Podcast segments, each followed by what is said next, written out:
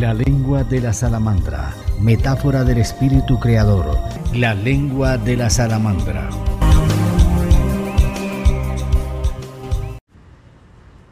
Tenemos el gusto de presentar en este nuevo episodio de La lengua de la salamandra a Sergio Esteban Guzmán Martínez.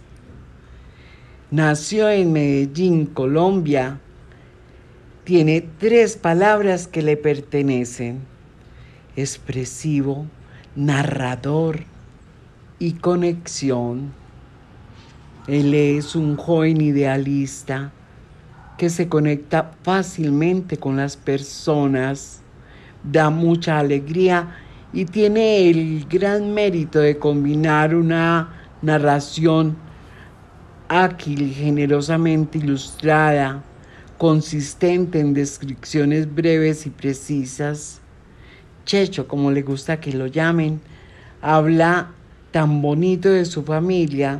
Papá y mamá le enseñaron valores, el respeto, la amistad, la hermandad y la confianza.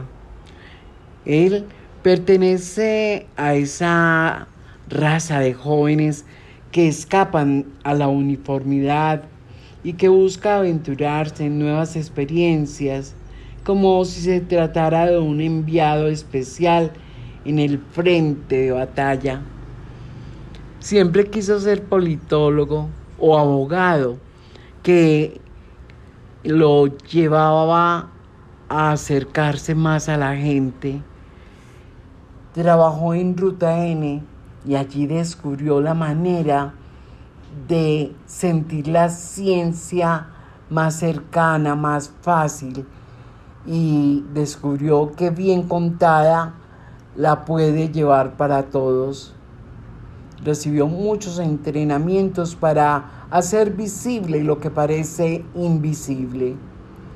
Es eh, cofundador de Experience STEAM, eh, que permite explorar con la educación, conocer, identificar el mundo que lo rodea de una manera que sea transformadora, esa utopía del mundo donde la apropiación transforma lo que soñamos en justicia de participación, dice él. Y nos invita a que el conocimiento pase por el cuerpo para que se instale de una vez y por todas en el alma. El conocimiento a través de la ciencia, la ingeniería, las matemáticas, son estas habilidades blandas que también con herramientas tecnológicas son eh, experiencias únicas de aprendizaje. Es importante hablar sobre la comunicación asertiva por medio de la cual aprendió a abrir infinitas posibilidades para el reencuentro con los anhelos, los hallazgos inesperados, y el redescubrimiento con el otro ser humano.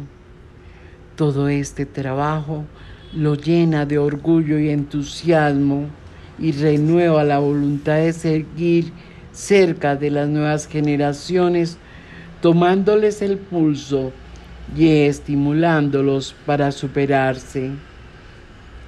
Las nuevas expresiones y tendencias tecnológicas son una muestra de todo aquello de lo que se puede lograr para estimular esas generaciones dentro del circuito educativo contemporáneo.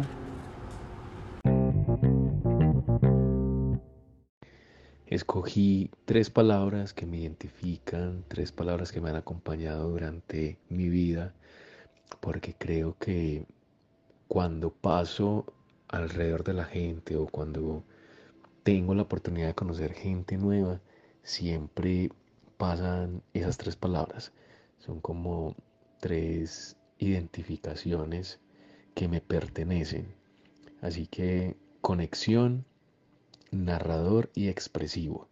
Conexión porque tengo, no sé si es una habilidad natural, si se puede definir de esa manera, pero tiene que ver mucho con el comportamiento, pero me conecto muy fácil con las personas. Las personas encuentran en mí una persona en la que confían, en la que pasan ratos agradables, en la que encuentran un poco de alegría. Entonces por eso siento que conecto bien, fácil con las personas. Narrador porque me encanta hablar, me encanta, además de escuchar, me encanta también contar historias.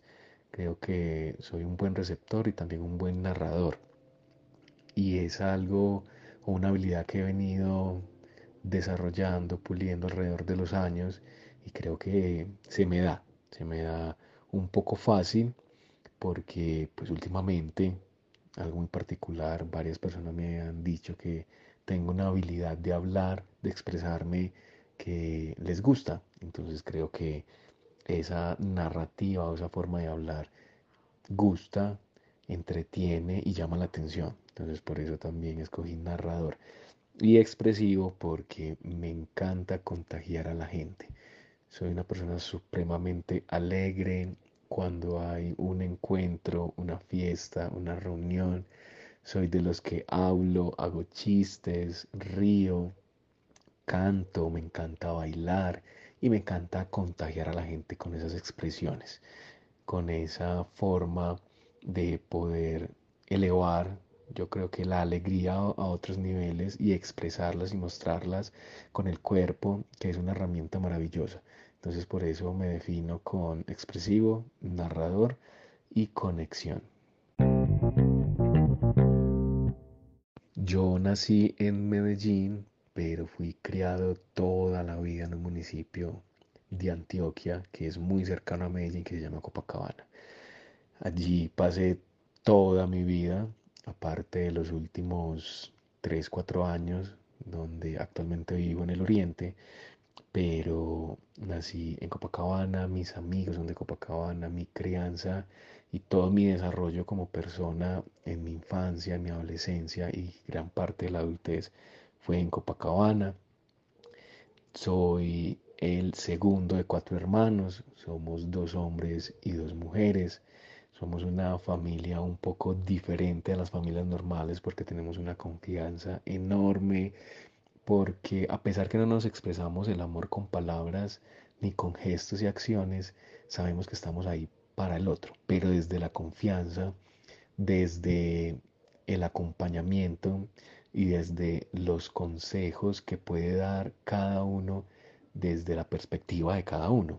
Entonces eso nos hace una familia que nosotros mismos decimos que somos un poco diferentes. Mis padres son muy abiertos, muy respetuosos con nuestras decisiones e igualmente mis hermanos son exactamente igual. Respetamos cada decisión, acompañamos cada decisión y también aconsejamos sobre las decisiones. Así que fue una infancia muy bonita junto a mis padres y mi familia. Además tuve la gran oportunidad de estudiar toda la vida en el mismo colegio, así que puedo decir que tengo un grupo de 10 amigos desde preescolar hasta hoy en día. Es una amistad de más de 25 años donde todavía nos hablamos casi todos los días, donde nos preocupamos por el otro, donde yo creo que ya no se puede hablar de amistad sino una especie de hermandad. Así que eso fue una parte hermosa de mi infancia y mi adolescencia que me encanta compartirla con la gente porque esas redes de confianza, de amistad, de reciprocidad son muy importantes para el desarrollo íntegro de las personas. Bueno, y además eh, esa crianza se complementó con eh, valores que estaban ligados al catolicismo. Durante todo ese tiempo que estudié desde preescolar hasta 11 fue en un colegio de la Arquidiócesis de Medellín que se llama el Colegio La Asunción. Entonces digamos que ahí hay un complemento bonito en términos de crianza, valores, cercanía familiar, respeto, esa red entre los amigos que siempre somos, hemos sido los mismos y hacen que este personaje que se llama Sergio, que me encanta que me digan Checho, sea como es. Y por mis gustos, hay una pregunta muy particular que dice, ¿cuál es tu comida favorita? Eh, yo creo que hay muchas, pero una que me deleita con cual cierro los ojos, disfruto cada bocado y siento una explosión de sentidos, el sushi. Me encanta, me encanta. Me encanta y la comida colombiana también me encanta, pues porque no puedo ser indiferente a los platos deliciosos de mi madre, de mis tías y de mi abuela. Así que eh, esa, esa respuesta del sushi va acompañada con esas otras comidas. Recuerdos de un profesor que te haya dejado huella. Más que un profesor, yo creo que fue toda la historia que hay detrás de haber estado toda la vida en el desarrollo de la infancia, en el desarrollo de la adolescencia en un mismo colegio. Eso crea redes de amistades que se conservan al día de hoy, como les decía eh, en la respuesta anterior, y además eh, los profesores se vuelven familia, nuestras familias se vuelven redes y se vuelve toda una comunidad de confianza y de acompañamiento. Y creo que eso es una de las cosas que yo más agradezco de, toda esa crianza que, que tuve y lo, lo, lo, resumo en una historia. Hace unos siete, seis años estuvimos en un reencuentro donde la promoción de nosotros logró reunir gran parte de los que estudiamos juntos y cuando llegamos todos vestidos de, de, camiseta negra, súper unidos, los profesores decían que todavía conservábamos esa alegría que contagiábamos estando en el colegio. Ellos nos decían que a pesar de que fuimos muy indisciplinados, nunca fuimos irrespetuosos, pero siempre nos hacíamos resaltar entre la multitud, pero era algo bonito. Entonces ese desarrollo alrededor de dejar una huella tanto en nosotros, en mí particularmente, es muy bonito y lo resumo también en algo que me pasa constantemente. Sueño mucho con el colegio con regresar al colegio, con vivir épocas del colegio. Entonces yo creo que a la final el inconsciente o el consciente, yo creo que más bien porque reconozco toda, todos sus valores, todas esas historias, todas esas jocosidades, todas esas aventuras que vivimos en el colegio, están ahí. Entonces yo creo que la gran huella es el poder haber estado siempre en un mismo lugar, siempre con los mismos amigos y con las mismas personas y siempre con unas personas que estuvieron pendientes de nosotros y cuidándonos constante e íntegramente. Entonces yo creo que la gran huella de un profesor se deriva en la gran huella de una infancia y una adolescencia con una red de acompañamiento muy bonita, muy hermosa. La carrera que elegí fue ingeniería ambiental, pero tengo que confesar que fue una coincidencia porque, como lo mencionaba anteriormente, se me da la conexión con las personas, se me da la expresividad y la narración.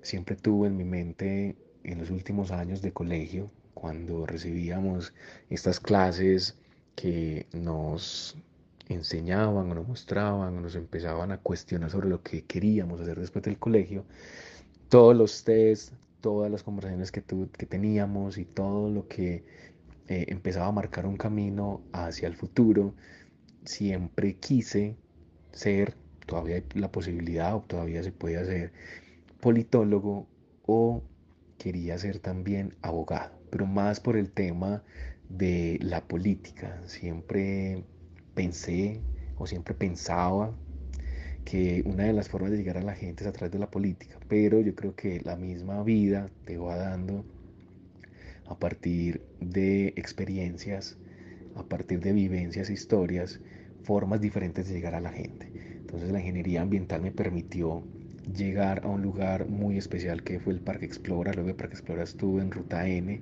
y eso me acercó a las comunidades, eso me acercó a la gente, eso me acercó a la educación.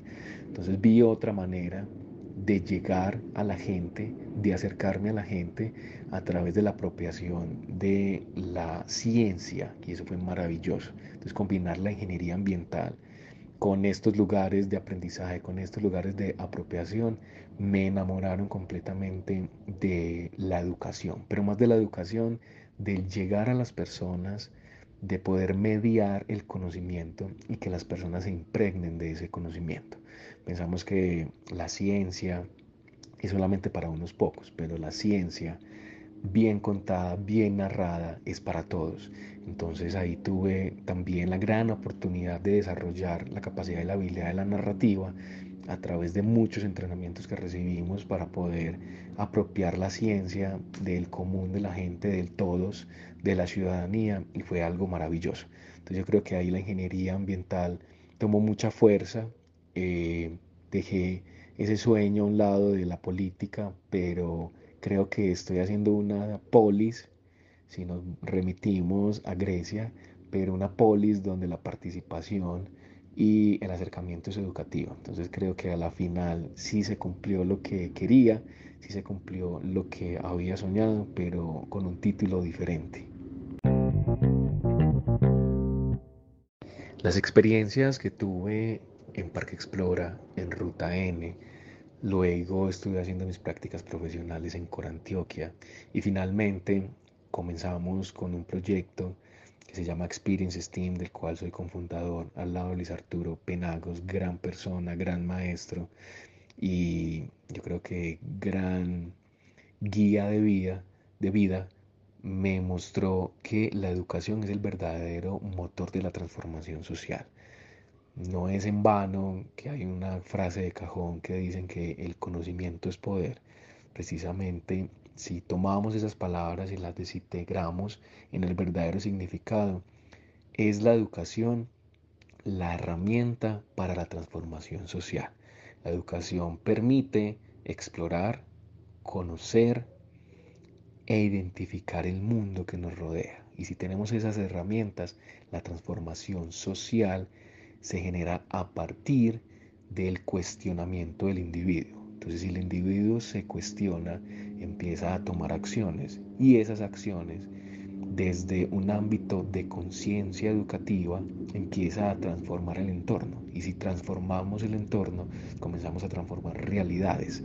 Y esas realidades empiezan a transformar contextos y esos contextos nos llevan a sociedades que tienen más oportunidades, sociedades que generan, crean, producen cultura y esa cultura de la mano con la educación es yo creo que el futuro soñado, es esa utopía de mundo donde las oportunidades, donde la, la, apropiación, yo creo que es la palabra adecuada, puede transformar hacia lo positivo, hacia lo que pues, soñamos como sociedades, que es justicia, pero no una justicia social, sino una justicia de participación y donde esa participación es consciente, porque como lo digo y repito, si hablamos de educación, hablamos de conocimiento, vamos a hablar de una justicia de transformación y esa transformación nos va a regalar la utopía, porque todavía no es una realidad, nos falta mucho, creo que en todos los ámbitos, la utopía de tener un mundo lleno de positivismo. Si queremos generar una transformación social positiva hacia ese reconocimiento del individuo y que el individuo se apodere del conocimiento a la transformación, tenemos que cambiar todos los espacios donde se generan conocimiento. ¿Por qué? Porque el conocimiento debe ser un conocimiento vivencial y emocional. ¿Cómo así? ¿Qué es eso? El conocimiento debe pasar por el cuerpo. El conocimiento debe de conectar los sentidos. Si no conectamos los sentidos, no va a haber un despertar emocional. Y si no hay emoción, el conocimiento simplemente se va. Un ejemplo sencillo, que todos lo hemos vivido cuando vamos a aprender a montar bicicleta. Cuando aprendo a montar bicicleta, no recibo teoría, sino que recibo el momento de enfrentarme al conocimiento. Súbete en la bicicleta, maneja la bicicleta, sube un pie, sube dos pies, el equilibrio, me caigo, me paro, sigo experimentando y a la final el entendimiento de lo que es el equilibrio, de cómo una bicicleta, de cómo todo se une en un sistema para poder andar en dos ruedas, me llevan a preservar el conocimiento hasta el final de mis días el aprendizaje de montar bicicleta nunca, nunca se pierde, nunca se olvida. Por eso la transformación de los espacios de conocimiento tienen que ser espacios disruptivos donde vamos a mediar el conocimiento a través de experiencias y a través de esas experiencias vamos a conectar los sentidos del participante y así vamos a generar ese conocimiento perpetuo que queremos. ¿Por qué? Porque precisamente los sistemas educativos actuales lo que hacen es recompensar, lamentablemente, la memoria, la recordación y datos puntuales. Y el verdadero conocimiento es el conocimiento que, que adquiero y que cuestiono. Entonces, por eso, el vivenciar, el experimentar me permite a mí preguntarme qué es lo que está pasando. Entonces, la irrupción parte de eso, de transformar, de revolucionar para llevar a los individuos a un reconocimiento del individuo que pregunta, que vive, que se emociona y que a partir de ahí puede también construir conocimiento. Luego terminar mi ingeniería ambiental y tener la gran fortuna de haber pasado por Parque Explorar Ruta N y Cor Antioquia, conozco en el año 2016 a Luis Arturo Penagos Londoño, un hombre maravilloso, un guía, un maestro y como se les dice en Japón, un sensei. Un hombre maravilloso que me invita a ser parte de una iniciativa que él estaba estructurando, donde quería ofrecer al mercado una posibilidad a las familias de poder vivir, experimentar una metodología que es la metodología STEAM. Esa metodología yo ya la conocía gracias a mi paso por estas entidades antes mencionadas y le digo, Arturo, tengo el conocimiento, tengo la práctica y tengo todas las ganas de ser parte de esa estructura. Nos sentamos, estructuramos, diseñamos y comenzamos ese gran sueño que se llama Experience STEAM. STEAM es un acrónimo de una metodología que es Science, Technology, Engineering, Arts y Math, pero más que eso es transversalizar el conocimiento a través de la ciencia, la ingeniería, el arte, las matemáticas, para que los niños vivan experiencias de aprendizaje y desarrollen este tipo de habilidades, pero también habilidades blandas, habilidades que tienen que ver con la creatividad, que tienen que ver con el pensamiento lógico, el pensamiento crítico, el crear estrategias, el trabajar en equipo. Entonces a partir de ahí empezamos a estructurar este proyecto que nace en el 2016, vigente hasta el día de hoy, pero ha desarrollado y ha tenido diferentes cambios. Comenzamos con este sueño para los niños, pero se transforma para también llevar la transversalidad del conocimiento y más que la transversalidad es vivir experiencias de aprendizaje a las organizaciones a las empresas. Nos damos cuenta que a través de las experiencias de aprendizaje con herramientas tecnológicas también podíamos lograr grandes cambios o grandes desarrollos de habilidades y capacidades en las personas grandes. Entonces es un descubrimiento maravilloso y empezamos a sumarle más y más y más herramientas a esa transversalidad del conocimiento, a ese acrónimo STEAM. Entonces eh, a las experiencias de aprendizaje ya le sumábamos retos, le sumábamos gamificación, le sumábamos temas de comportamiento y de coach y empieza a generarse una estructura de experiencias de aprendizajes únicas que ha transformado y ha gustado mucho en los niños y que maravillosamente ha transformado y capacitado también a muchas personas en las organizaciones y en las empresas. Entonces para nosotros es una gran maravilla, es una gran satisfacción ver cómo esa caja de herramientas empieza a fusionarse y empieza a generar soluciones para los retos que nos, presenta el siglo XXI. Una experiencia que me impactó, una historia que viví hace poco, que me llena de gratitud, de felicidad y de agradecimiento conmigo y con las personas que me han acompañado durante todo este tiempo de formación constante. La vida yo creo que es una escuela donde todos los días, en todo momento se aprende y eso genera oportunidades gigantes para cada uno como individuo. Y hay veces que uno se gradúa de la academia y otras veces que uno se gradúa de la vida. Yo me gradué de la academia hace poco, hice una maestría en estudios de comportamiento, una maestría magnífica que complementa toda esa pasión que tengo por las experiencias de aprendizaje y de conectar emocionalmente a las personas con el aprendizaje y el conocimiento. Pero me gradué de la vida cuando al terminar una serie de capacitaciones que se dio en una organización para fortalecer la comunicación asertiva en los participantes, son cinco sesiones magníficas donde a través de esa experiencia de aprendizaje ellos viven qué es eso de la comunicación asertiva. Vivimos las experiencias y luego de unos meses vuelvo a dictar las mismas experiencias a otro grupo y una chica que había participado se me acerca y me dice, Checho, hace poco viví una situación difícil con mi familia, difícil con una amiga, una situación que me llevó a muchas cuestiones, a muchas preguntas y me dijo, pero agradezco enormemente el haber aprendido, desarrollado las herramientas de comunicación asertiva que aprendí contigo, porque me ayudaron a mediar y afrontar las situaciones que estaban viviendo. Y me abrazó. Y en ese momento dije, el título de la academia vale mucho, pero el título de la vida vale mucho más. Ella me otorgó ese día el verdadero título de poder haber dejado huella en la vida de alguien a través de las experiencias de aprendizaje. Creo que eso es algo que a mí me marcó, algo que se los he compartido a las personas más cercanas, porque ese día la vida me dijo, esa maestría que hiciste y esas experiencias y esa pasión que sientes por conectar a las personas emocionalmente con el aprendizaje, dieron muy un fruto. Y ese fruto es haber recibido ese testimonio de esa persona. Así que ese día me gradué y me gradué de la vida. Hay un libro que me encanta, que lo leí, que lo recomiendo, que se llama 21 lecciones para el siglo XXI. Yuval Nohat Harari, espero haberlo pronunciado bien.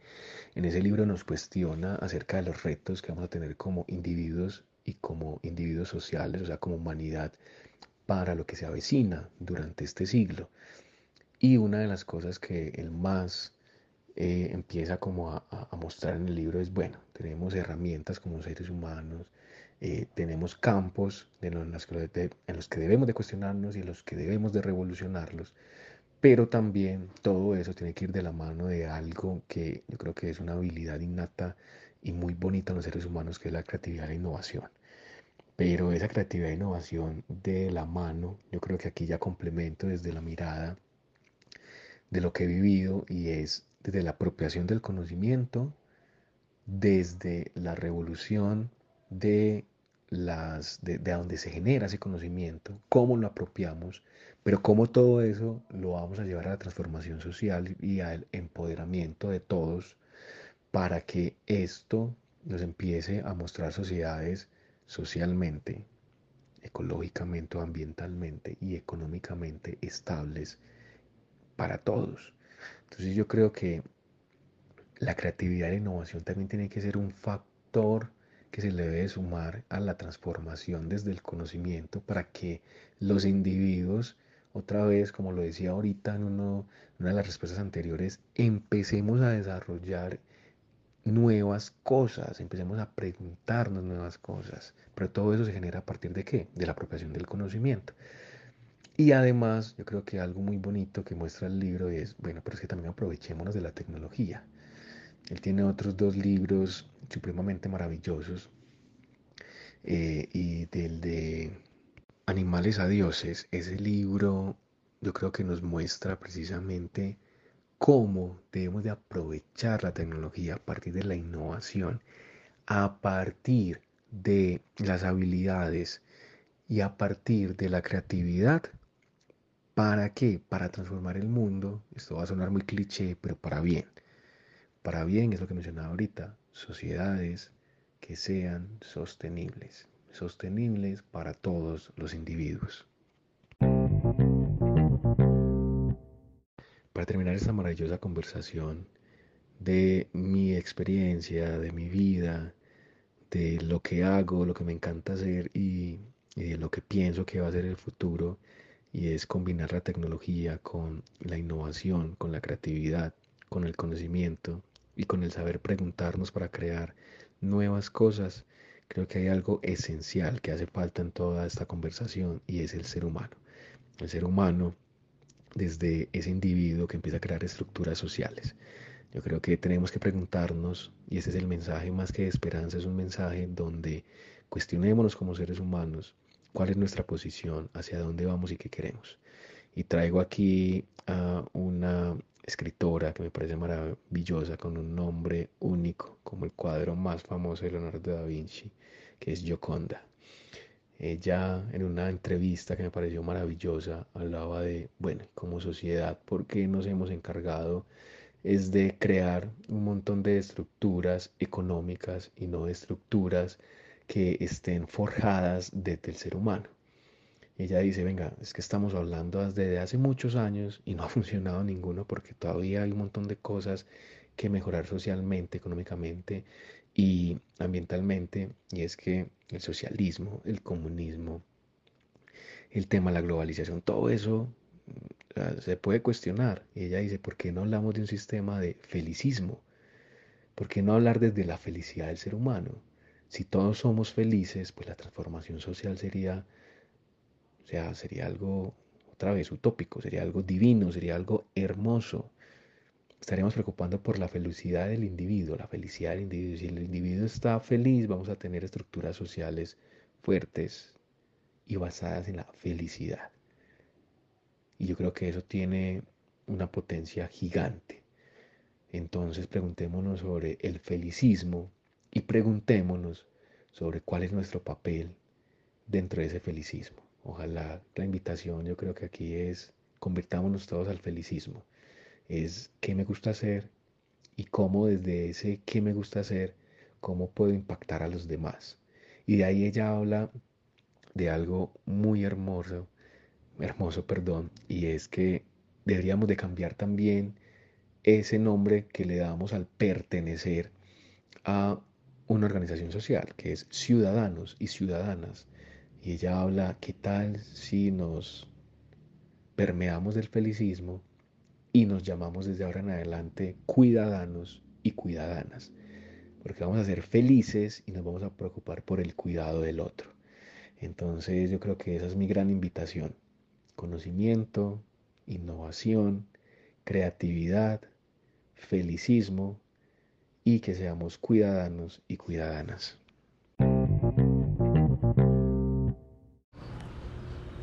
Te estamos invitando al próximo episodio de La lengua de la salamandra para producir esa maravillosa sensación de encontrar la revelación del mundo a través de las historias del amor, las ilusiones, el éxtasis. Conéctate penagosangelal.gmail.com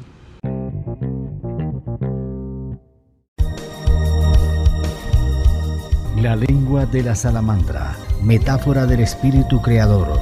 La lengua de la salamandra.